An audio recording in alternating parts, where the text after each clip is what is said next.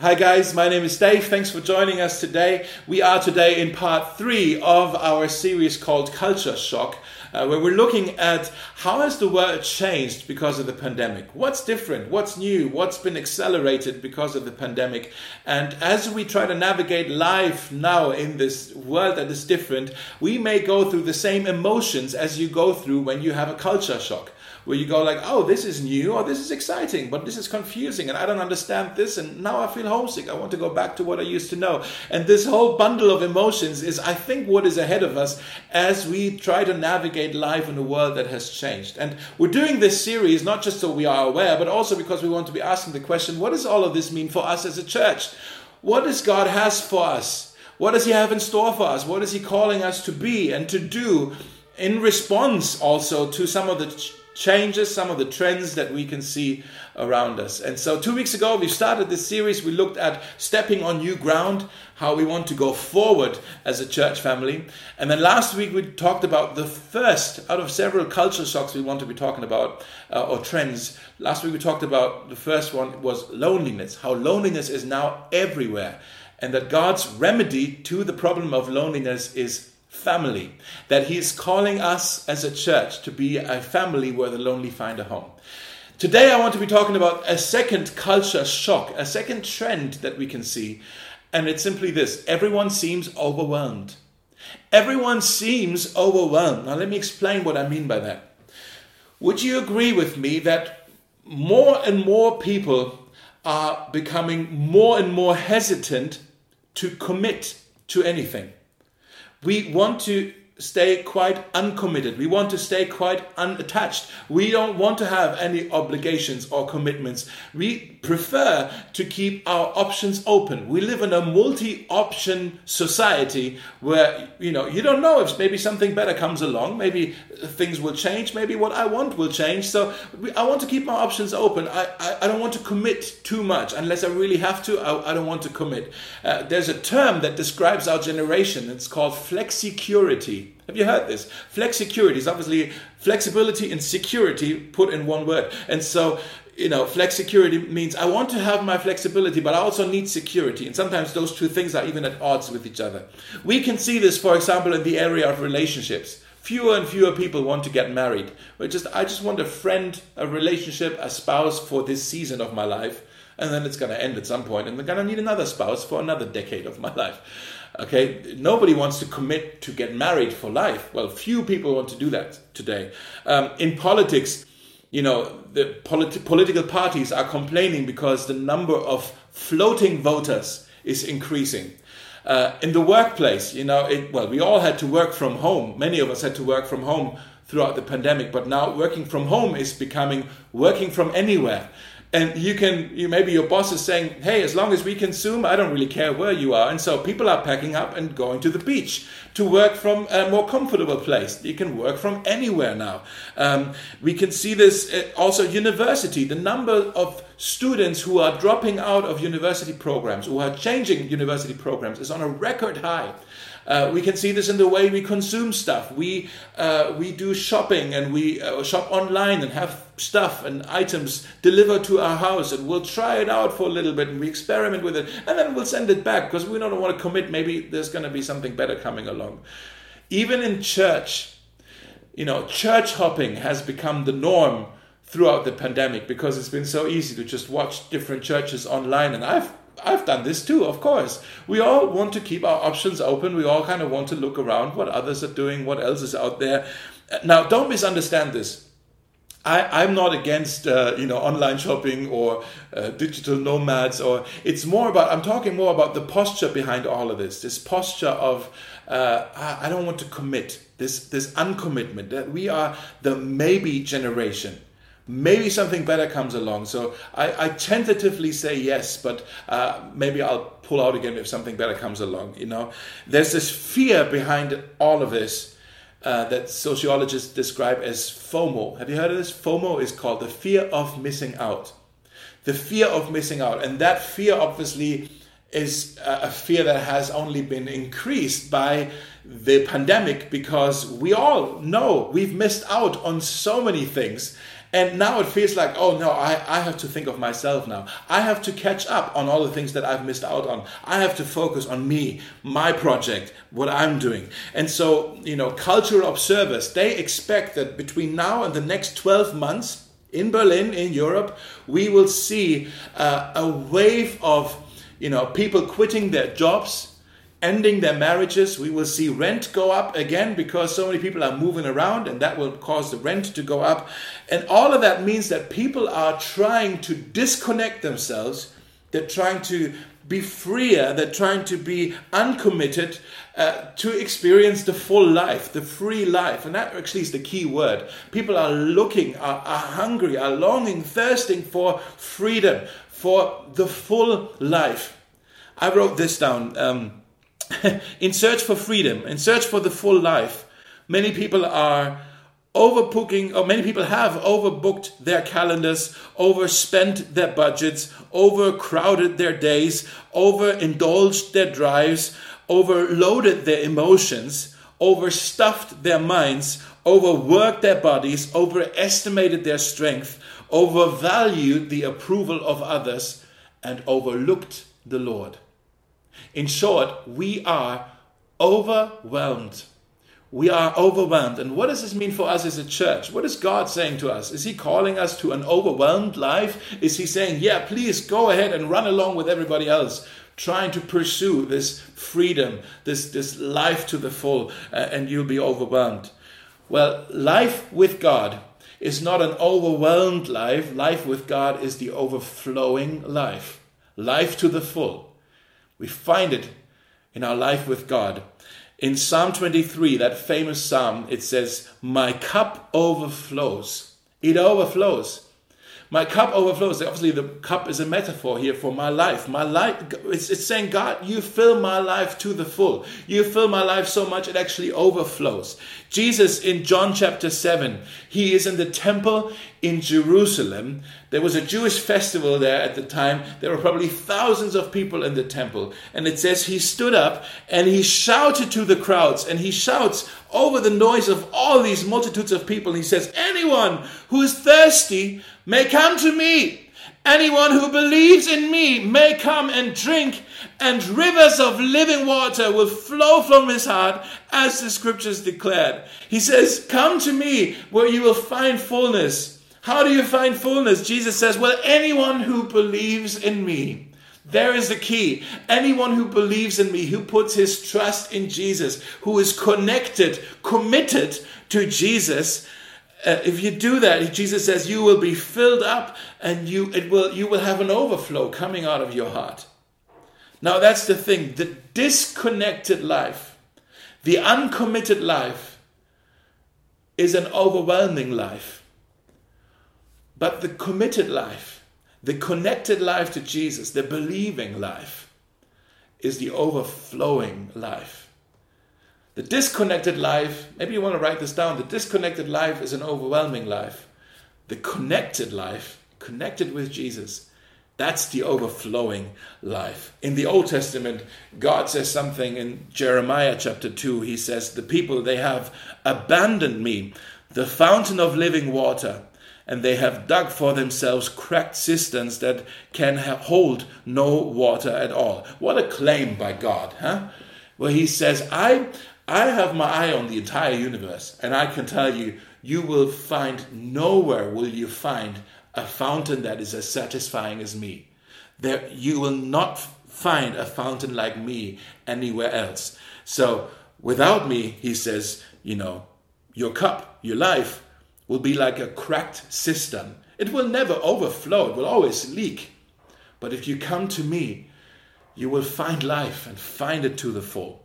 Jesus said the same thing in the scripture text we talked about already earlier today, uh, in John chapter 10, where he says, I came that they may have life and have it abundantly. There's that word abundantly. That means an overflowing life. The life that everyone is looking for, we find it with Jesus. He gives it to us abundantly. And maybe you're asking, okay, what is it though? What is it when Jesus says, what is he talking about when he says the abundant life?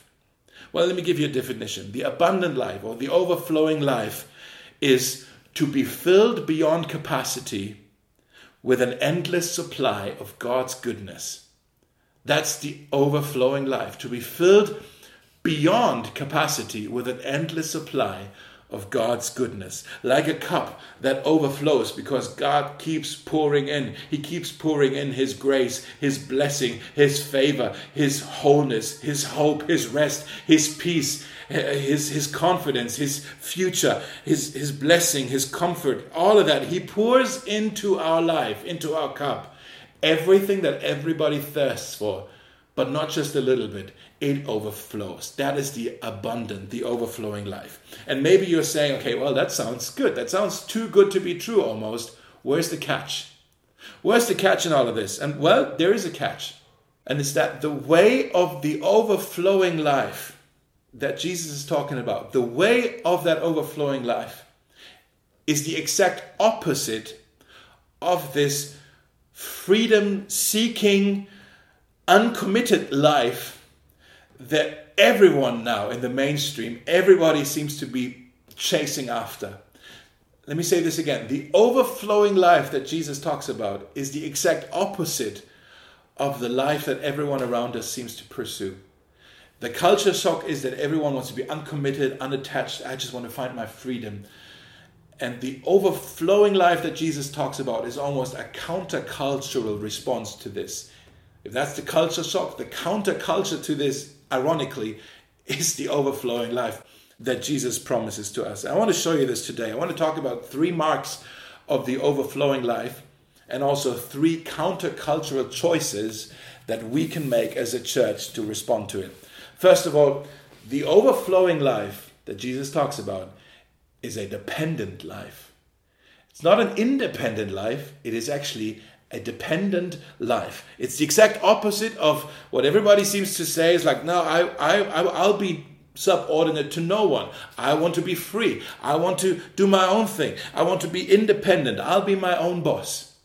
You know, we looked at this passage in John chapter 10, where Jesus says, I came that they may have life and have it abundantly. And the context here is that Jesus says, I am the shepherd and you are the sheep. Now, that's a very humbling metaphor, isn't it? Where like well we're not eh, sheep are completely dependent not independent they are dependent on the shepherd to look after them to guide them to protect them to nourish them to feed them all of that. The sheep are completely dependent on the shepherd. In luke 12 jesus takes that metaphor again. He says don't be afraid little flock flock of sheep. And then he says for it gives your father great happiness to give you the kingdom. Now we see two more images here. They're powerful. God is a shepherd, little flock. But then he also says he's your father. You know, God is a father. We are the children. Children are dependent upon the father. And then he, he gives you the kingdom. That means God is the kingdom and we are the subjects of this kingdom. We are subordinate to this king. Just a moment ago, we sang the song Savior of the World, where there's the line in there, Your rulership is our freedom. Because you rule us so well, we find our freedom in, in your governance, in your kingdom. With you as king, we find our freedom. In John chapter 15, Jesus says the same thing again, but uses yet again another metaphor. He says, I am the vine, and you are the branches. Those who remain in me, or another translation says, those who abide in me, and I in them, will produce much fruit. For apart from me, you can do nothing. I have told you these things so that you will be filled. Here's that word filled with my joy. Yes, your joy will overflow. You will overflow. Now, what does this mean here? This picture of the vine and the branches and overflowing. The overflowing life is not an independent life and not an uncommitted life. Again, it's, it's a dependent life, it's a connected life. The overflowing life is an abiding, a remaining life where just like the, the branches are connected to the vine, we are saying, Yes, Jesus, apart from you, we can do nothing. There will be no fruit, no overflow in our life if we are disconnected from you. If a branch says, I want to be independent, I want to be disconnected, I want to do my own thing, I want to be disconnected from the branch, from the source. What will happen to the branch? It will, it will dry out, it will die. There is no fruit, there is no life there. Angie, at the moment we heard the interview with her, where she shared this church here. It's part of our DNA already. That this church, Mosaic, has learned over the years, sometimes painfully, to depend on God, to say, God, we need you. Apart from you, we can do nothing. We need you to supply to us life, grace, purpose, direction, power, all of these things so that we can move forward with you. We can't do it on our own. We're not independent. We are dependent on you. We need you, God. And that's the first decision that I think every one of us individually, but also collectively as a church, we have to make this countercultural choice. Uh, and it's simply this we belong to Jesus. We belong to Jesus. We depend on Jesus. We bind ourselves, we connect ourselves to Him. The overflowing life is an abiding life, a dependent life, where we say, Jesus, we need you, just like the, the sheep need the shepherd, just like the children need the father, just like the branches need the vine. Jesus, we need you. You are the King, you are the Lord, we are the subjects of your kingdom. Your rulership is our freedom. You are the King of this church. This is your church, Jesus. You rule. You are the Lord of this church. This church belongs to no one but you, Jesus. And, uh, and Jesus has purchased us. He's the only one who's purchased this church with his, with his blood. And so, yes, we belong to him. It, we're not independent. We belong to Jesus. The second thing I want to say is the overflowing life is an obedient life. The overflowing life is an obedient life. And again, that's the exact opposite of, oh, I only listen to my own heart. Uh, no one gets to tell me what to do or what not to do. Uh, I'm autonomous. But in Isaiah 48, uh, we say this God says, I am the Lord your God. I teach you, or I command you, for your own good Maybe if you have your Bibles open, maybe underline that. For your own good, I lead you in the way you should go. And then he says, If only you had paid attention to my commandments, then your well being would have been like a river, an overflowing river, and your righteousness like the waves of the sea, abundance. He says, If only you would have obeyed my commands, they are for your own good, these commands. When we do what God says, it is always for our own flourishing. Guys, again, when we do what God says, it is for our own good. But when we think we know better, normally we'll crash against the wall. Our problem is we forget that God has good things in mind for us. We forget He means well for us. And so the thing is, every time we don't obey God's commands, every time we think we know better, actually, what we're saying to God is, God, I'm not sure if I can trust you. God, I'm not sure if you know what's best for me. I don't know if you're trustworthy, if your ways are really what's best for me right now. Have you ever thought about this? When God says to us, Here is how I want you to handle your time, or your health or your wealth or your work or sex or your relationships. Here's how I want you to handle this. He's not telling us these things because he's trying to make life hard for us. He's trying to make life easier for us. He's actually saying, Do these things. These are good things for you. This is how you will do well in life. It, these things, what I teach you, he says, is for your own good. God says, If you are obedient, your well being will be like a river, it'll be overflowing, it'll be worth it. Now, I wasn't sure if I should share this, um, but here goes. Uh, these last one and a half years have been uh, quite uh, emotional, uh, an emotional roller coaster for me, uh, because as you know, um, as, by the way, it has nothing to do with you. it's more uh, previous stuff. As you know, in end of 2019, um, our time with the other church where we were serving was coming to an end, and um, transitions are never easy. They're, they're rarely ever smooth. And so, in the process or in the messiness of these transitions, uh, you know, leaving friends behind, leaving family behind, I mean, that was just heavy stuff. Uh, and in the process of all of this, um, you know, there were just some uh, stupid situations, um, unfortunate situations, uh, some frustrations, some uh, some things that were hurtful, uh, some things that were disappointing, and uh, I think I'm over it now. But I struggled for quite a bit, actually. I don't know if I've ever shared if I've ever shared this, but I struggled for quite a bit just with with feelings of frustration, with feelings of bitterness, and I could sense that God was telling me, commanding me for my own good. He was he was telling me, Dave, just let go let go. For, forgive the pain, forgive the hurt, let go. It's for your own good uh, that, that you do that. And for a long time, I was saying, no, no, I, I want to be resentful. I want to be right. I don't want to let go. It's not fair. And God kept saying, no, no, it's for your own good. If, if, if you let go, please forgive, please forgive. And this process of forgiving some of the pain there has actually been, um, it took longer than I expected actually. I think it's now healed. Um, and I think, I, well, I know I can say now also, God, you were right. Your idea to, to let go, that was the right idea. Otherwise, the bitterness would have eaten me alive. You were right. The frustration was, was not worth it. Your ways are better. What I'm saying is the second decision, the, this countercultural choice that we can make is this we obey Jesus.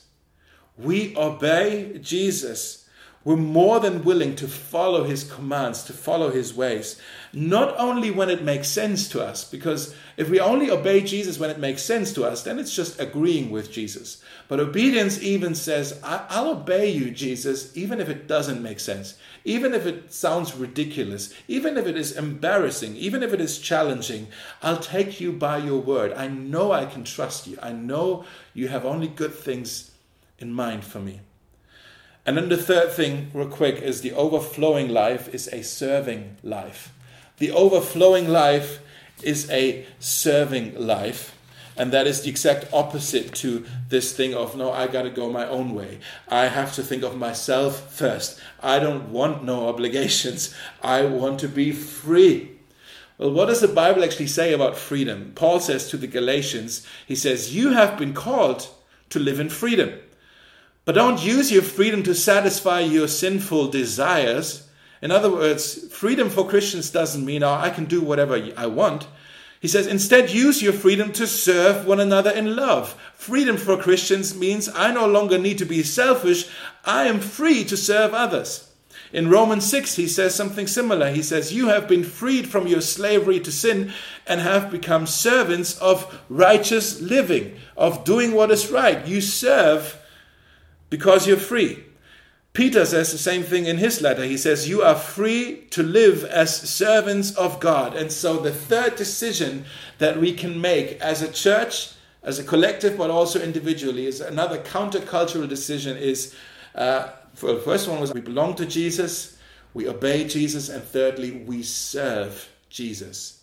We serve Jesus. And maybe you're saying, Well, how do I serve Jesus though? We talk about this that we serve Jesus, but how do we serve Jesus? I mean, I can't see him, uh, he's only here in spirit. How do I serve somebody I can't see, I can't touch? How do I serve Jesus? It's a great question. And uh, the key is we serve Jesus by serving others. We serve Jesus by serving others. In the Gospel of Matthew, chapter 25, Jesus says, when we serve other people, like when we give a drink of water or give a meal to someone else. He says, when we show hospitality, when we care for people who are desperate, uh, when we share hope, all of these things, he says, when we do these things for others, it's as if we do it unto him. It's as if we do it unto him, he says. Now, soon we are going to restart our worship services. We're going to gather again as a church family. And we're not just doing this so we can see each other, but because also we want to show hospitality. We want to share hope with people. We want to serve people. And I'm just telling you, there are loads and loads and of opportunities coming up where you can serve others and by serving others, you're serving Jesus. I'm telling you, you're missing out on some of the benefit here. Uh, if, if, if you're just kind of watching these things happen, I, I'm encouraging you, let's all be part of this. Let's all serve one another. Let's serve the people who are coming to us because we're not just doing it for them, we do it for Jesus. Because we want to experience the overflowing life. And the overflowing life is a serving life. That's the true freedom. We want to be a church that serves and everyone is invited to join in on the fun. Think of it this way the overflowing life, when God blesses us so much, we don't want to be a reservoir where we just gather the blessing and we just hold it in for ourselves. We want it to be a river that flows, the overflowing life, there, there's movement of the water, okay? The, we want it to be a river where we're blessed to be a blessing to other people. How do we do that? By serving by serving each other, by serving those who come to church, by serving the city, ultimately by serving Jesus. Now, these are the three decisions, the three countercultural choices, the three prayers that we can pray. Uh, and they are Jesus, I belong to you. Jesus, I obey you. Jesus, I serve you. You have my allegiance. That's my decision. These are prayers of devotion. These, these are prayers of surrender. They, they are prayers of connectiveness to Jesus. Again, what I said earlier the disconnected life is an overwhelming life. The disconnected life, the, the uncommitted life. But the connected life, the abiding life, is an overflowing life. Guys, we live in crazy times uh, where it seems like a lot of people around us are just driven by this FOMO, this fear of missing out. We are the maybe generation. And we're saying, I, I, need to disconnect. I want to be unattached. I want to be free. Hopefully, I'll find the fullness of life somewhere in there. But above all of this, I think Jesus is shouting out as he was in the temple in Jerusalem. He's shouting up out above all of this. If anyone is thirsty, come to me. Anyone who believes in me, come and drink, and rivers of living water will flow from his heart, as the scriptures declared.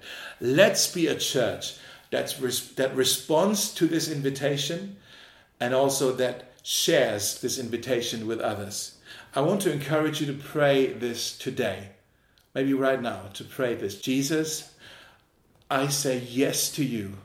Not maybe. I say yes to you. I commit to you. That means, Jesus, I belong to you. I cannot do anything without you. And Jesus, I obey you because I know that your plans, your ways are good for me. And Jesus, I serve you. I serve you because that's my freedom.